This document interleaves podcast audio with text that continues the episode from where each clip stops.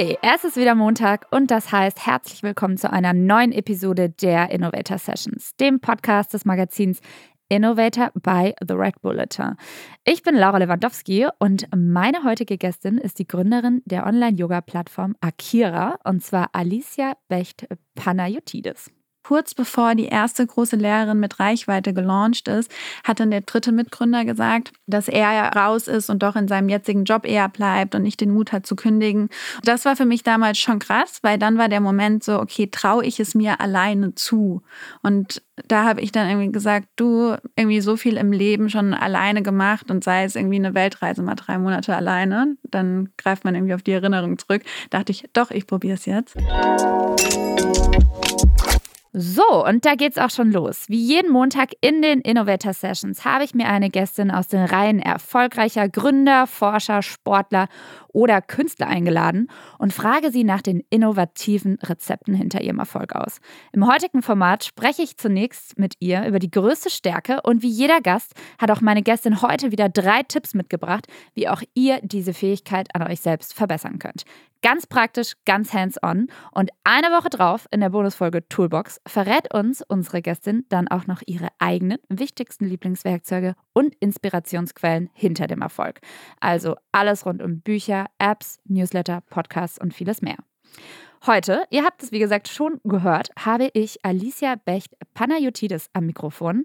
Und was Alicia macht und warum ich mich ganz besonders über sie freue, erkläre ich euch jetzt. Unternehmensberatung, um die Welt jetten und Produkte managen in einem hippen Startup. Das war die Lebensrealität, bevor ihre Karriere eine ungeplante Wendung nahm. Quasi über Nacht verlor Alicia ihren Job, weil das Unternehmen eingestampft wurde und musste sich mitten in der Pandemie und während des Lockdowns fragen, was kommt jetzt? Sie fackelte nicht lange und fing an, Online-Yoga-Stunden zu geben. Eine Entscheidung, die so gut ankam, dass sie sich dazu entschied, Akira zu gründen. Eine Plattform, auf der Nutzer und Nutzerinnen zu jeder Zeit mit den besten Yoga-Lehrerinnen und Sportlehrerinnen trainieren können. Heute wollen wir deshalb wissen, wie gründet man alleine ein erfolgreiches Online-Business und warum muss man sich dafür festbeißen wie ein Terrier? Schön, dass du da bist, Alicia. Danke, dass ich hier sein darf.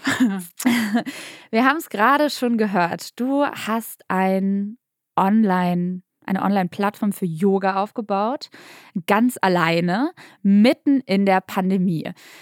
Warum Yoga? Warum Yoga? Im Yoga begleitet mich jetzt schon mein Leben lang. Damals irgendwie während dem Abitur habe ich mit Yoga angefangen und habe gemerkt, es tut mir total gut, um mit dem Lernstress umzugehen. Dann weiterhin in der Unternehmensberatung. Wir sind viel auf Reisen gewesen. Wenn ich morgens aufgewacht bin und nicht irgendwie mich gedehnt habe, habe ich halt gemerkt, ich habe es irgendwie in den Schultern, im Nacken, vom ganzen am Laptop sitzen. Und da war echt morgens die Routine mir super wichtig. Und dann, ähm, auch während meiner Rolle als Produktmanagerin, hat es mich weiterhin begleitet. Und ich wusste dann, als mir gesagt wurde im Dezember 2019, sie werden das Unternehmen zumachen, drei Monate später, jetzt ist die Zeit, meine Ausbildung zu machen. Zu dem Zeitpunkt hatte ich ungefähr zehn Jahre Yoga-Erfahrung und dachte mir, okay, ich komme irgendwie in den Handstand, in den Kopfstand, alles getickt, ich kann auf diese Ausbildung gehen. Und das war dann so der Grund für mich, ähm, ins Yoga zu kommen. Und am Ende Yoga für mich ist wirklich ein Tool, um mit Stress umzugehen, um zu reflektieren, um einfach achtsam mit meiner Umwelt zu sein und auch um beispielsweise morgens einfach mir zu überlegen, für was bin ich heute dankbar, um positiv in den Tag zu gehen. Und das ist, glaube ich, so diese Magie von Yoga, die ich eigentlich in meinem Leben mitnehmen will. Du hast gerade schon angesprochen, dass du auch in der Unternehmensberatung warst, äh, dass du viel um die Welt gereist bist. Du warst in Shanghai, du warst in Kambodscha. Und was ich da ganz interessant finde, ist, wie hast du das wirklich so fest in deinen Alltag integriert? Ich meine, viele Leute haben gute Vorsätze und dann machen sie es trotzdem nicht. Und gerade wenn man auf Reisen ist, ist es natürlich auch eine krasse Disziplin. Total, total. Ich glaube, am Ende sind Routinen wichtig. Also man sagt, man braucht um die sechs Wochen, um eine Routine zu kreieren. Bedeutet, du musst sechs Wochen jeden Tag das Gleiche machen, um es zu schaffen, eine Routine zu bekommen. Und das hatte ich irgendwann drin und so war es für mich nicht mehr wegzudenken, einfach morgens aufzustehen und morgens als erstes und sei es nur an einem Tag, wo ich wirklich gar keine Lust habe, mich zu bewegen, fünf Minuten still zu sitzen und irgendwas aufzuschreiben, für was ich heute dankbar bin. Und das ist schon irgendwo eine kleine Routine, aber dann eben auch größer, morgens jetzt immer eine halbe Stunde was zu machen. Das ist halt was, wenn du das jeden Tag einfach nur machst und machst, baut sich irgendwann halt was Größeres auf und dann merkst du auch den Erfolg und dann ist nicht mehr wegzudenken. Ich glaube, das ist ähnlich wie bei Sportlern, die irgendwie Marathon laufen. Ähm, am Anfang ist halt painful und irgendwann merkst du so, nee, es gibt dir auch krass viel. Absolut. Und das ist, glaube ich, so das, was für mich das Kernding war, diese Routine zu schaffen und dann die Frage, das auf Reisen mitzunehmen. Ehrlicherweise damals war es schwieriger, da gab es noch nicht so viel. Und jetzt heutzutage, ich meine, habe ich halt Akira in meiner Tasche und es gibt auch andere Yoga-Plattformen und man kann wirklich einfach sein Handy sich aufstellen, egal wo man ist, Kopfhörer reinmachen und in den Flow gehen. Absolut. Und genauso auch abends vorm Schlafen gehen. Ja. Und das ist echt cool. Und ähm, wo hast du deine Yogalehrerausbildung gemacht? Also war das dann schon in der Pandemie? Das war vor der Pandemie, das war super spannend. Das war Dezember 2019, wurde uns gesagt, also die Pandemie hat ja begonnen, glaube ich, irgendwie Mitte März 2020, ne? Das war ungefähr die Zeitle Zeitleiste. Dezember 2019 wurde mir eben gesagt von meinem Unternehmen, sie, sie machen zu, werden alle entlassen. Und ich war so, puh, jetzt habe ich drei Monate Zeit. Was mache ich in den drei Monaten? Und dann kam es eben in meinem Kopf, die Yogalehrerausbildung. Und dann habe ich geschaut, wo ich es mache, bin dann nach Thailand geflogen, nach Koh Phangan. Da ist so eine ähnliche Community wie in Bali. Es sind so gewisse gewisse Lehrer, die da überall sind, eine ganz tolle Community. Bin dahin und weiß noch, wie meine Oma mir in den Ohren lag, puh, willst du da wirklich hin? Da ist doch China in der Nähe und da ist doch jetzt ah. dieser Virus. Und ich war so, jetzt oder nie, ich mach's. Und hätte halt nie gedacht, dass ich dann am ersten Tag des Lockdown nach Deutschland zurückkomme und Deutschland auf einmal dicht war. Und das war halt super unerwartet und im Nachhinein bin ich mega dankbar dafür. Und ich glaube, das zeichnet sich in meinem Leben auch immer wieder aus, manchmal Dinge einfach zu tun, wenn du sie tun willst und nicht zu warten weil ansonsten hätte ich jetzt nie die Yogalehrerausbildung in Person gemacht. Ne? Wie schnell kam dann die Idee zu Akira? Du kommst nach Hause, stelle ich mir vor, Lockdown und hast du dich dann sofort an den Rechner gesetzt? War die Idee schon während des Retreats oder beziehungsweise während der Ausbildung mm -mm. in deinem Kopf? Nee, es war lustig, wenn ich so drüber nachdenke, wirklich so März 2020 und alles, was davor war, es gab davor einfach Online-Yoga nicht wirklich, wenn man drüber nachdenkt. Das gibt es ja erst eigentlich seit anderthalb Jahren. Bedeutet, ich kam zurück und mich haben auf einmal immer super viele Freunde gefragt, hey, du hast doch jetzt deine Ausbildung, willst du nicht Klassen geben per Zoom? Wir sitzen ja alle zu Hause und wissen nicht, was wir machen sollen. Und ich so, ach ja, ich habe es ja jetzt gelernt, dann machen wir das doch mal. Und dann habe ich das zwei Monate lang ungefähr gemacht, stand echt jeden Tag eigentlich vor der Kamera und habe das gesammelt für Kinder in Lesbos, die ganz stark von Corona da betroffen waren und habe alle Einnahmen gespendet von zwei Monaten und habe dann gemerkt, krass, es gibt eigentlich keine coole Yoga-Plattform mit vielen sehr guten Lehrern. Es gibt es nicht. Und dann sind befreundete Lehrer auf mich zugekommen, meinten halt, naja, wie hast du das denn dir jetzt aufgesetzt? Wie sollen wir das machen? Unsere Einnahmen sind uns eingebrochen. Wir können nicht mehr ins Studio. Und ähm, dann habe ich ihnen eben geholfen, das aufzusetzen. Und dabei kam die Idee zu Akira. Und das war eigentlich die Geburtsstunde, dass wir dann gesagt haben, okay, dann lasst uns halt zusammen machen. Und genau, das war, das war der Start. Finde ich total spannend. Ähm, eine Frage noch dazu, wie kommst du auf den Namen Akira? Akira steht für der, die Erleuchtete. Und das ist so, das können, kann weiblich, männlich sein, ähnlich wie Kim jetzt im Deutschen. Und das finde ich ganz schön. Und auch so dieses, diese Erleuchtung dahinter die man dann hoffentlich irgendwann findet, wenn man den Weg des Yogi beschritten hat. ähm, inzwischen hast du mit ganz vielen Influencern und Influencerinnen zusammengearbeitet. Das ist ja dein Fokus. Ähm, wer auf der Plattform ist, kann sozusagen mit irgendwelchen Instagrammern oder wo auch immer die Leute unterwegs sind, äh, Sport bzw. Yoga machen. Ähm, wie viele habt ihr aktuell auf der Plattform? Aktuell sind es fünf, 15 bis 20. Es kommen jetzt den Monat wieder zwei und dann nächsten Monat auch wieder. Also wahrscheinlich bis Ende des Jahres dann um die, um die 20 große Lehrer mit Reichweite. Das war am Anfang aber auch nicht so. Also wie wir gestartet sind, war ja wirklich ich vor der Kamera. Ich war auch die Erste, die auf Akira trainiert hat. Das war ganz lustig. Selbst mein Produkt getestet. Und danach ähm, eben mit meinen befreundeten Yoga-Lehrern. Und irgendwann habe ich halt gemerkt, es ist cool, wenn auch Lehrer dabei sind, die mehr Reichweite und mehr Kunden mitbringen, wenn man so eben schneller Community aufbaut. Und gleichzeitig kam dann auch wirklich die erste Lehrerin per Zufall auf mich zu, wie das manchmal so ist. Be careful what you wish for. Ähm, und dann sind wir im Oktober mit ihr gelauncht und das war halt krass, weil innerhalb kürzester Zeit, dann bis Ende 2020, waren wir an die 1000 Kunden. Ähm, und dann war für mich klar, der Fokus sollte eher darauf sein, weil es eben darum geht, man scrollt durch seinen Instagram-Feed, man sieht seine Vorbilder im Yoga und die sind meist meistens mit Reichweite und die hast du dann eben genauso auf Akira und das ist halt ganz cool. Dann folgst du nicht nur einer, sondern ganz vielen und die trainieren alle da. Ja, cool. Perfekte Überleitung zu deiner Stärke, weil du bist ein One-Woman-Business und ähm, was ich von dir weiß, bist du auch bis jetzt die einzige Gründerin, beziehungsweise hast du dir immer noch niemanden dazugeholt. Deswegen ist ein wichtiger Tipp für alle, die auch planen, ein One-Woman, ein One-Man-Business, was auch immer hochzuziehen, ist der Tipp, den du uns mitgebracht hast. Schlüpf in verschiedene Rollen. Du bist in ganz vielen Rollen gerade unterwegs. Ja. Welche Rollen? Welche Rollen? Also in so einem digitalen Business, welche Rollen gibt es da alles? Es gibt auf jeden Fall die Rolle der, der Website, Website-Erstellung. Ich erstelle die Website. Dann gibt es Marketing, Social Media, die verschiedenen Channels. Was haben wir gerade? Instagram, Pinterest, TikTok. Ähm, versuchen überall unterwegs zu sein.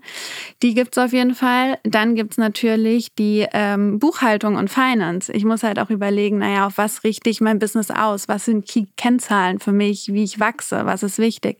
Muss natürlich dann auch die Buchhaltung machen und die, und die Steuer abführen.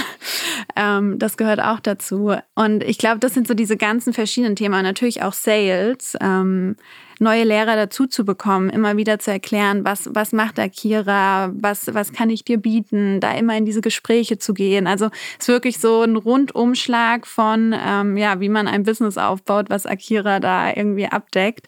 Und inzwischen, ähm, ich bin weiterhin sozusagen One-Woman-Show-Gründerin. Inzwischen habe ich mir aber an gewissen Stellen dann Hilfe geholt, wo ich gemerkt habe, zeitlich, was, was sind die Prios? Das an welchen Stellen hast du die Hilfe geholt? Mhm. Also ich habe überlegt, was kann ich am leichtesten Kosten auslagern, ohne dass es an Qualität verliert. Ähm, und das war zum Beispiel ganz, ganz als erstes mehr oder weniger Social Media wo ich wusste, du kannst halt den Feed vorplanen. Ich gehe einmal drüber, sieht ordentlich aus. Ähm, das kann jemand übernehmen, Stories reposten, super. Hat mir da jemand als Freelancer geholt. Dann aber zum Beispiel auch die Erstgespräche mit den Lehrern, weil teilweise ich hatte Tage, da hatte ich acht Gespräche am Tag. Also am Ende des Tages konntest du dann auch irgendwie nicht mehr sprechen. Dass jemand die Erstgespräche führt, dass man erstmal versteht, passt das überhaupt? Bin ich wirklich die Plattform, die zu dir passt? Oder solltest du es vielleicht lieber per Zoom, per Zoom selbst machen? Weil es macht für manche sind, für manche nicht. Dann führe ich jetzt inzwischen sozusagen die Zweitgespräche. Ähm, dann habe ich jetzt gerade auch jemanden, ähm, also eine Praktikantin, die mir zum Beispiel ein Newsletter baut. Also unsere Community Fun Fact, weil ja in den letzten Podcast-Folgen habe ich zumindest gehört, viele meinten irgendwie Newsletter lesen sie nicht, glauben sie nicht dran. Newsletter funktionieren bei uns unglaublich gut. Mhm, also habe ich auch schon die Erfahrung bei mir tatsächlich ja. gemacht. Leute lieben Newsletter. Ich glaube, es gibt so bestimmte Menschen, die Newsletter lesen. Ich glaube auch, ich glaube auch. Aber irgendwie diese, die Community liebt auf jeden Fall Newsletter. Deswegen, da müssen wir mal relativ viele spielen und das kann man halt auch super vorbereiten. Und das ist sowas, was dann eben eine Praktikantin von mir macht. Ähm, ja, aber nichtsdestotrotz, am Ende bin ich sozusagen noch immer halt so ein bisschen der Hut drüber, der halt schauen muss, dass die verschiedenen Workstreams äh, laufen und dass alles eben so auch so eine Qualität hat und gut funktioniert. Vor allem, was ich, glaube ich, da auch die Herausforderung finde, gerade am Anfang, wenn man so viele verschiedene Rollen besetzen muss, man weiß ja nicht bei jeder Rolle, wie sie perfekt ausgefüllt wäre. Ja, total. Wie bist du da vorgegangen? Das ist eine gute Frage. Ähm, die Rollen, also jetzt gerade habe ich, die mich unterstützen, um vier Praktikanten, genau zwei Freelancer. Ich habe durch meine Berufserfahrung vorher so ein bisschen gelernt, wie man, wie man rekrutiert, welche Fragen man stellt und ich mache da schon so einen Interviewprozess. Also es ist trotzdem so, dass ich genau frage, genau schaue, kann die Person das, kann sie es nicht, beispielsweise Newsletter wenn jemand mir sagt, er hat noch nie äh, mit, mit Canva zum Beispiel gearbeitet, super Tool an dieser Stelle. Ja, also für alle, die es nicht kennen, da kann man ganz einfach Grafiken erstellen, auch wenn man kein Grafikdesigner ist. Ja, genau. Ähm, super Tool für vor allem Newsletter, wenn da irgendwie jemand dann mir im Interview sagt, er hat noch nie mit Canva gearbeitet und ähm, irgendwie im Deutschen ist er auch nicht gut, dann weiß ich schon mal, ist er schon mal raus. Fast vielleicht nicht. genau, und da weiß man irgendwann so gewisse, gewisse Skills, die man sucht, aber am Ende geht es auch die, über die Einstellung Einstellung. Da hat irgendjemand auch mal gesagt, so hire, hire for attitude, not for skills. Und das ist schon so, du kannst jedem auch alles beibringen. Und vor allem bei Kira merke ich auch, die Praktikanten in einem halben Jahr machen so eine unglaubliche Reise mit, dass am Ende sie, sie wirklich sehr, sehr viel können. Man muss halt nur schauen, wie viel Zeit man mhm. hat, es ihnen dann beizubringen. Und, aber ich glaube, das ist wichtiger, so higher for attitude und dass das auf jeden Fall stimmt und so die Basics da sind. Wie priorisierst du deinen Tag beziehungsweise nicht priorisieren, auf das äh, Thema kommen wir später nochmal zu sprechen, sondern eher, wenn du in diese verschiedenen Rollen mhm. schlüpfst. Wie gehst du dabei vor, dass du dich nicht total verzettelst? Also mhm. es sind ja unglaublich viele To-Dos, die man da als total anfänglicher alleinstehender Gründer oder Gründerin mhm. machen muss. Mhm. Ja, ja. Ähm, ist ganz witzig, weil ich nämlich noch in meinen Kalender heute Morgen geschaut habe und ich setze mir Blocker im Kalender für meine Themen. Also ich schreibe zum Beispiel, einmal im Monat freitags ist halt der Buchhaltungstag und das wird immer an dem Tag gemacht. Genauso versuche ich vormittags unter der Woche mir keine Calls zu setzen, damit ich vormittags immer Fokuszeit habe, um wirklich Themen anzugehen. Und dann mache ich meistens so zwei Stunden Blocks und ähm, versuche die einzuhalten und das funktioniert auch gut, weil ansonsten, was ich gemerkt habe, wenn man immer dann unterbrochen wird, dann Call dazwischen hat, es wieder beginnt, man kommt nicht voran. Und deswegen wirklich Vormittag frei halten für Focuswork, Nachmittag Calls und Themenblöcke. Ja. Mache ich auch so tatsächlich. Ich habe jetzt auch mit Calendly angefangen, dass ich mir, ah. dass im Endeffekt Leute Slots buchen können bei mir und die mhm. sind aber nur nachmittags. Ab Ach, drei. Das, das habe ich in der Tat auch gemacht. Ja. ja. Weil ich mir da auch gemerkt habe, musst du keine Terminabstimmung mehr machen. Wie super. Schick ja. den Leuten einfach den Calendly. Das ist, äh, ja, ja. Absolut. Ähm, Tipp Nummer zwei, den du uns mhm. mitgebracht hast, ist vor allem Setz Prioritäten. Mhm. Und wir kamen ja gerade schon darauf zu sprechen, es ist wahnsinnig viel zu tun. Woher weißt du, was du als erstes oder als dringendstes machen musst? Mhm, mh. Ja, da ist wichtig, glaube ich, noch sozusagen vor den Prioritäten, sich immer selbst so Kernkennzahlen zu setzen, nach denen man optimiert. Bedeutet gerade zum Beispiel bei Akira ist meine Kernkennzahl Kundenwachstum und MAA, also Monthly Recurring Revenue, weil es eben Abo-Modell ist. Und da ist eben wichtig, dass jeden Monat sozusagen der, der Umsatz steigt, der, der reinkommt. Bedeutet, ich hinterfrage mich, wenn ich Themen mache, zahlt das auf mein Ziel Kundenwachstum und MAA ein, ja oder nein? Und wenn es nicht darauf einzahlt, wie zum Beispiel, ich tausche das Bild auf der Homepage aus, was, dann mache ich es nicht. Also das ist sowas und das versuche ich auch meinen Praktikanten mitzugeben, dass sie immer sich hinterfragen. Deswegen schauen wir zum Beispiel jeden Freitag gibt es auch ein Meeting, wo wir dazu sprechen und überlegen, wie können wir nächste Woche besser werden, was können wir machen, um mehr auf die Ziele einzuzahlen. Und ähm, da sage ich ihnen auch immer, wenn das nicht darauf einzahlt, dann fangt bitte nicht damit an, weil man hat so viele Themen auf der Platte dass man, dass man das einfach machen muss. Und dann muss man für sich selbst wissen, was ist das eigentliche Ziel, was ich verfolge. Zahlt es darauf ein? Ja, nein. Ich finde zum Beispiel das Thema Social Media an der Stelle schwierig manchmal zu mhm. beantworten, weil man hat ja oft das Gefühl, boah, ich kreiere so viel Content und es kommt ewig nichts dabei rum. Mhm. Ist es für dich auch manchmal schwierig zu entscheiden, ob es wirklich auf dein Ziel einzahlt? Ja, Total, total. Social Media, das, das, sind spannend, das ist sehr spannend. Ähm, da zum Beispiel haben wir jetzt TikTok gestartet. Ähm, das finde ich ein spannendes Beispiel. Und haben jetzt, glaube ich, echt zwei Monate jeden Tag Content kreiert. Ähm, und bis jetzt kommt kein, kein einziger Sale auf die Website rüber. Ich schätze, dass die Zielgruppe, also die Zielgruppe ist viel jünger als unsere eigentliche Zielgruppe. Von daher macht das Sinn. Aber irgendwie sagt dir ja jeder, du musst TikTok machen. So, also machst du es und testest es. Und jetzt habe ich aber auch die Entscheidung getroffen, dass wir es weiter sozusagen machen, aber auf einer niedrigeren Flamme und uns noch so ein bisschen den Markt eher anschauen, als jetzt Full, Full Power zu geben. Ähm, währenddessen dagegen spannend, ähm, haben wir Pinterest gestartet und sind super schnell mit Pinterest gewachsen. Und da kommen jetzt auch die ersten Kunden schon auf Akira, weil das die Zielgruppe Krass. eher ist. Und da dachte ich mir dann so, gut, dass wir überhaupt damit angefangen haben, weil ich glaube, jeder andere hätte dir gesagt, Pinterest, hm, das würde ich jetzt nicht machen. Hm. Aber es kommt echt drauf an, am Ende einfach immer testen, zwei Monate mindestens Zeit geben, evaluieren und dann schauen, ähm, aber auch andere Ziele nicht aus den Augen verlieren. Hm. Ähm, ich fand die Anekdote ganz witzig, dass du mal gesagt hast, eine Schulfreundin von dir meinte, dass sie selbst während dem Abi schon total fasziniert war, dass du immer wusstest, was ist gerade wichtig zu lernen und was nicht. Und jetzt mhm. hast du gerade gesagt, du wusstest auch automatisch, beziehungsweise hast dein Ziel festgelegt. Also diesen Monat will ich das und das machen. Mhm. Wie priorisierst du auch hier? Weil du könntest ja jetzt mehrere Ziele anstreben und es ist ja sehr verlockend, dass man das auch macht. Gerade am Anfang will man ja alles gleichzeitig. Mhm, total. Ja, also ich glaube, das ist das, ist das wo, wo es auch ähm, im Produktmanagement, wo ich gelernt habe, da gibt es so verschiedene Metriken. Das ist ganz spannend, das kann man einfach mal googeln. Da ist zum Beispiel auch Roman Pichler, ein super Autor, der so verschiedene Metriken aufzeigt. Zum Beispiel auch ähm, sozusagen Business Value und Arbeit, die dahinter steckt. Und dass man sich da auch manchmal seine Ziele einordnet und überlegt, was schafft jetzt am meisten Business Value? Und bei mir war es jetzt einfach mit diesem Ziel des Kundenwachstums, doof gesagt, wenn ich keine Kunden habe, habe ich keinen Umsatz, dann habe ich keinen Akira. Also Nummer eins Ziel Kundenwachstum. Und wenn ich da irgendwann so weit bin, dass Kundenwachstum kein Problem mehr ist, gut, dann glaube ich, dass das Ziel werden wir nie erreichen, weil das wird das, wird das für immer Ziel sein. Aber ich glaube, es ist wirklich diese Ziele einfach zu überlegen, was ist wirklich das aller, aller essentiellste Ziel, was ich mir setze. Was machst du, wenn du das Gefühl hast, du kommst selbst nicht weiter?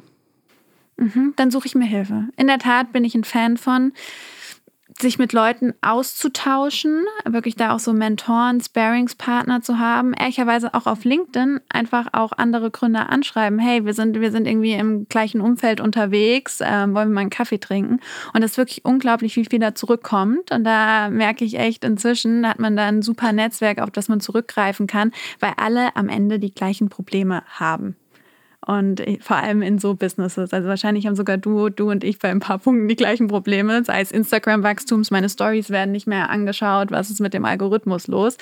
Ja, dann tauscht man sich aus und dann kommt man hoffentlich weiter. Also da immer dieses Teamwork. Also auch wenn ich irgendwo allein Gründerin bin und One-Woman-Show, vertraue ich extrem auf Teamwork und wäre sicherlich auch nicht da, hätte ich nicht dahinter auch den Austausch gehabt. Ja. Weil alleine auch zum Beispiel jetzt diese Ziele zu setzen, wenn ich mir die gesetzt habe, hinterfrage ich die schon auch immer mit jemandem oder auch jemanden aus dem Umfeld oder Business Angels, die, die da die Erfahrung gemacht haben. Ist es wirklich richtig, mich darauf zu fokussieren? Ähm, und das hilft schon total. Wie gehst du um, wenn du so Zweifel daran hast, ob das jetzt gerade wirklich noch Sinn macht? Mhm, mhm. Das ist das Witzige, ähm, bei mir zumindest, ähm, dass, dass ich das regelmäßig habe. Das ist immer dieses regelmäßige Up und Down. Es kommt immer in so einer Welle. Ähm, und dann weiß ich, irgendwann weißt du das und dann tausche ich mich da oftmals auch mit meinem Partner dann zu aus. Und dann sagt er so, ah, ist wieder die Phase des Monats, mach mal weiter. Ähm, und dann ehrlicherweise meist einen Tag später geht es auch schon wieder, weil es in der Tat wirklich so ist, in diesem Gründerleben, an einem Tag denkst du wirklich, du bist Achterbahn, super hoch, alles läuft mega geil. Und am nächsten Tag bist du irgendwie unter Wasser und denkst dir, oh, das war's alles. Ähm, und irgendwann findet man da so eine Balance und atmet wirklich, in meinem Fall, ich atme da manchmal einfach tief durch und denke mir, okay, es geht weiter. Und für mich, ich habe mir auch selbst zum Beispiel bei Akira selbst auch gesagt, wenn ich gewisse Dinge jetzt nicht schaffe oder nicht erreiche, das ist dann für mich das Zeichen, etwas zu ändern oder zum Beispiel aufzugeben. Und das ist, glaube ich, wichtig, dass man einfach macht, aber ein Ziel vor Augen hat. Und wenn man aber dann merkt, puh, das Ziel, ich erreiche es gar nicht, es macht gar keinen Sinn, dass man dann auch den Mut hat zu sagen, ich ändere was, passt nicht oder mhm. ich höre auf. Gute Überleitung zu Tipp Nummer drei. Und zwar heißt der sei hartnäckig. Mhm. Wie hartnäckig muss man sein im Gründerdasein? Ich glaube ehrlicherweise sehr hartnäckig, ähm, wobei hartnäckig hört sich, hört sich ein bisschen negativ behaftet an. Vielleicht auch so persistent. Also ich glaube einfach an etwas immer so dranbleiben. Dran zu bleiben, hört vielleicht netter an. Ich glaube, das muss man schon sein, weil oftmals, wenn ich überlege, wie oft ich ein Nein bekommen habe und immer wieder gesagt habe, ich mache weiter. W wann zum Beispiel? Oh, also, bestes Beispiel, ich, ich wusste, ich würde super gerne die eine Influencerin für die Plattform gewinnen. Ich glaube, ich habe drei Monate an ihr rumgegraben. Hört, ja. hört sich auch ein bisschen schwierig an, aber ich glaube, ich habe wirklich drei Monate an ihr rumgegraben. Ähm, bis sie am Ende auch gemerkt hat, ja, es macht total Sinn und für uns beide war das die beste Entscheidung am Ende. Aber es war wirklich so ein Liedzyklus, sozusagen vom ersten Kontakt zu, wir gehen die Zusammenarbeit ein und sie ist auf Akira von um die drei Monaten. Und das war wirklich hartnäckig Tätigkeit, wo ich gemerkt habe, aber ich muss immer wieder dranbleiben, habe dann immer wieder meine Story gesehen, geantwortet, dann haben wir immer wieder ein Catch-up gemacht und da einfach dran zu bleiben und genauso auch in, in persönlichen Kontakten, ähm, dass, man, dass man da auch immer dran bleibt und, und sich immer mal meldet. Ich glaube, das ist super wichtig im, im Gründerdasein. Ähm, wenn du jetzt jemanden überzeugen möchtest, wie, mhm. wie bereitet man sich, gerade jetzt bei so einer Influencerin, die vielleicht nicht so motiviert ist am mhm. Anfang, wie gehst du da rein in die Gespräche? Mhm. Das ist spannend. Ich versuche grundsätzlich, habe ich gleich auch mal einen Podcast zugehört zum Thema Sales, weil das ist dann die Sales-Rolle, die man da einnehmen muss. Ähm, in der Tat auch mein Partner, sehr gut im Sales, gibt mir da immer super Tipps. Also da auch. Hau mal, ähm, hau mal ein paar raus. ja, genau. Ähm, da ist es so, dass Nummer eins, ist es wichtig zu verstehen, was, was die Person, die sozusagen mit der du sprichst, eigentlich lösen will. Und dass du nicht anfängst, sozusagen vorzutreschen mit deiner Lösung, sondern eigentlich erstmal zu verstehen, naja, was will sie überhaupt? Und dass du ihr eigentlich die Lösung dazu bietest. Und da auch, dass du zum Beispiel bei Sales super wichtig auch erstmal am Anfang verstehst, ähm, wie, die, wie die Person spricht. Also es hört sich, hört sich so banal an, aber du hast ja ganz unterschiedliche Levels, wie Menschen kommunizieren. Und dass man da auch erstmal so eine Einigkeit findet, findet und dass du zum Beispiel, wenn jemand eben nicht Fremdwörter benutzt und nicht auf einmal irgendwie anfängst mit, mit ganz verrückten Wörtern oder wenn jemand zum Beispiel nicht gut im Englischen ist, dass du da nicht anfängst, ja, um meine Plattform und ähm, gut, Plattform ist jetzt bei, bei beiden, aber Online-Yoga-Classes. Genau, meine Online-Yoga-Classes on Demand, also ja. allein on Demand. Ja. Ähm, in der Tat haben mich da wirklich Kunden gefragt, was on Demand meint. Mhm. Also für alle, die es nicht wissen, einfach abrufbar, abrufbar. Ohne, ohne dass genau. jemand genau. live davor steht. Ja, ja, ja. Also das ist auch ganz spannend, dass man das versteht, ähm, sozusagen, wo die Person da, da unterwegs ist. Ähm, und dann darauf eingeht und sie erstmal reden lässt und dann echt ihre, ihr Problem löst und da aber auch ehrlich ist und sagt, du, ich glaube, hier kommen wir nicht zusammen, weil mm, das kann ich dir nicht bieten oder das kann ich dir bieten und da sehr offen und ehrlich zu sein. Ich glaube, das ist auch wichtig. Mhm. Gab es noch einen Fall, in dem du besonders hartnäckig warst? Oder was machst du, wenn du es nicht kriegst? Wie ist der Plan mhm, B? Mhm. Wenn, ich, wenn ich etwas nicht kriege, wie ist der Plan B? Ähm, ja, das Witzige ist, dass wenn du mich jetzt, deswegen überlege ich gerade so lange, ähm, in der Regel kriege ich es dann doch irgendwann, indem ich hartnäckig bin. Also glaube ich, das ist so das, dass, ähm, dass ich dann doch dranbleibe. Und wenn ich es wirklich nicht bekomme, dann ist es auch okay. Und dann, dann geht es irgendwie weiter. Und das ist, glaube ich, so diese Einstellungssache, dass man auch selbst dann einfach denkt, hey, das war jetzt nichts, nächstes Mal ist es wieder was. Und da einfach positiv bleiben. Hm. Jetzt bist du alleinige Gründerin. Mhm. Aber nicht alle in deinem Team am Anfang waren ja so mhm. hartnäckig wie du. Mhm. Das stimmt, das stimmt.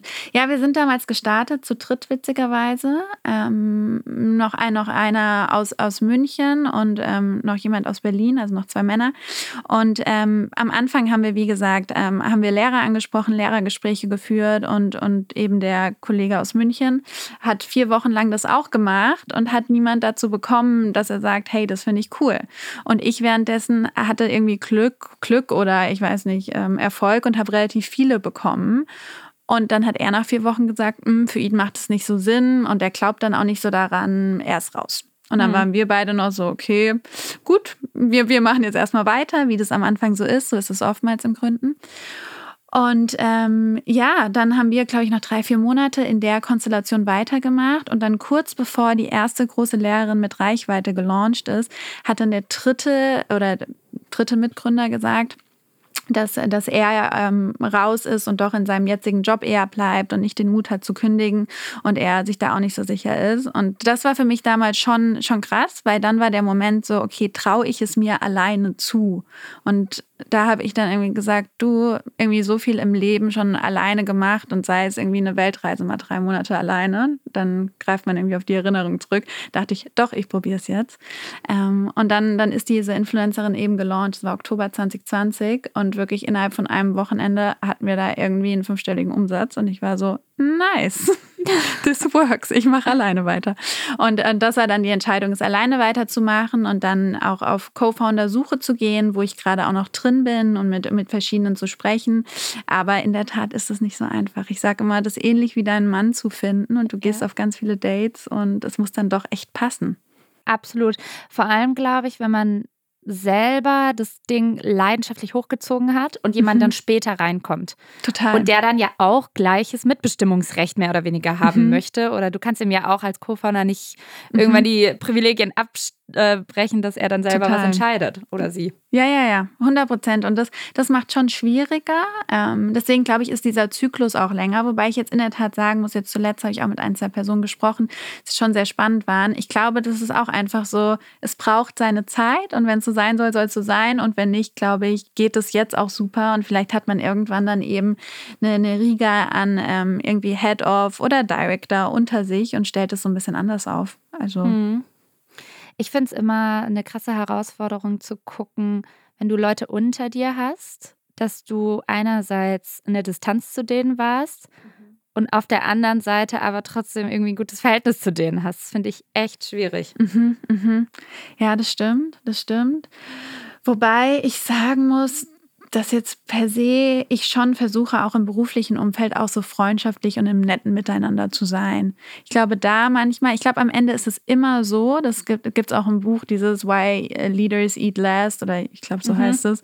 Ich glaube, am Ende, wenn du ganz oben bist in der Firma, ist es oftmals so, dass du halt unangenehme Entscheidungen treffen musst, auch mal unangenehmes Feedback gibst, wobei gleichzeitig das auch erhältst. Also ich fordere das andersrum auch ein. Ich glaube, das ist auch sehr wichtig.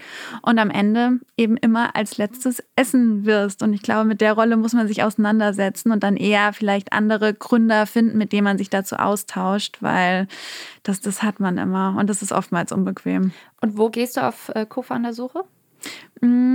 In der Tat war es über LinkedIn. Viel über LinkedIn, ja. Ich hätte schon öfter gehört. Mhm, das war über LinkedIn und auch bis jetzt super spannend.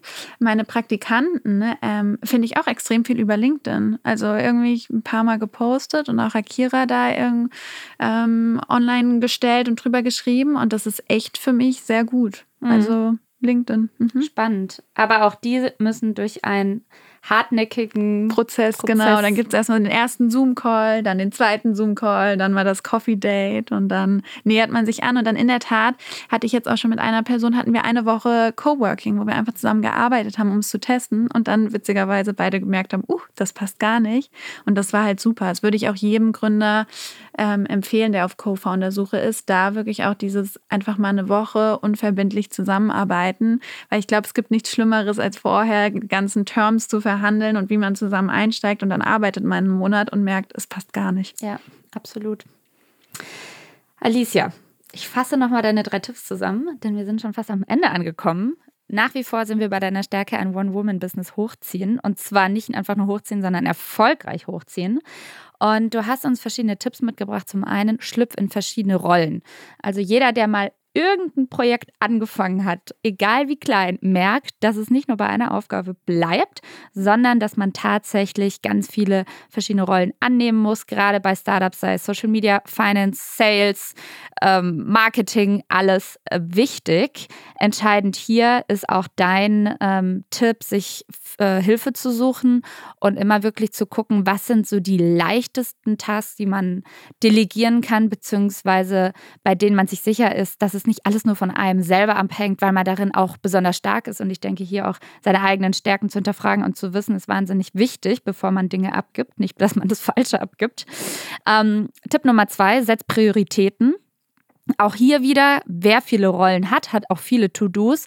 Und hier hast du uns den Tipp mitgegeben, dass man sich wirklich monatliche oder vielleicht quartalsmäßige Fokusziele setzt. In deinem Fall geht es wirklich einfach erstmal ans Kunden anschaffen und ähm, die Plattform am Leben erhalten, natürlich auch finanziell, weil sonst läuft nichts. Und dann einfach jedes Mal gucken, okay, das, was ich heute tue, das, was meine Mitarbeiter heute tun, zahlt das auf das Ziel ein? Wenn nein, kill your darlings, dann erstmal bei anderen Sachen weitermachen. Selbst wenn das heißt, dass die Grafik auf der äh, Website gerade vielleicht nicht so 100% sexy ist und man sich jedes Mal darüber aufregt, aber es wird am Ende wahrscheinlich mehr Kapazitäten kosten, die man an anderer Stelle braucht. Und last but not least, sei hartnäckig. Äh, bestes Beispiel, ihr habt zu dritt angefangen, deine Gründer sind beide ähm, ausgestiegen, ganz kurz äh, bevor ihr tatsächlich den ersten großen Sales Run hattet und die erste große Influencerin an Bord hattet. Also hier hartnäckig bleiben, ganz, ganz wichtig. Auch was die Akquise in dem Fall oder die Partner betrifft, die du an Land gezogen hast. Nur weil jemand dir einmal eine Absage gibt, heißt es nicht, dass er nicht dabei ist, sondern da muss man vielleicht mal drei Monate hinterher sein. Und dafür kann aber auch das ganz große Ziel bzw. Ähm, der große Gewinn am Ende warten.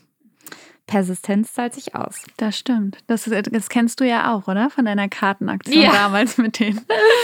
genau, genau, ja. Als ich auch einmal einen Interviewpartner gewinnen wollte und ihm 300 Postkarten in sein Office nach New York geschickt habe. Ja. Hat sich gelohnt. Hat sich gelohnt. Hat sich auf jeden Fall gelohnt. ja, auf jeden Fall. Würdest du dem Ganzen noch was hinzufügen? Ich glaube, du hast es super zusammengefasst und genau so ist es, ja. Perfekt. Alicia, das war's auch für heute schon wieder mit den Innovator Sessions, dem Podcast des Magazins Innovator bei The Red Bulletin. Wir freuen uns nächste Woche nochmal auf dich, wenn du uns in der Toolbox-Folge dann deine wichtigsten Werkzeuge und Inspirationsquellen verrätst. Freue ich mich schon sehr, sehr drauf. Und ansonsten an alle Hörer und Hörerinnen, macht's gut, abonniert uns, lasst uns Feedback da, sagt uns, was euch gefällt und vor allem, welche Themen ihr euch beim nächsten Mal wünscht. Danke, Alicia. Danke dir.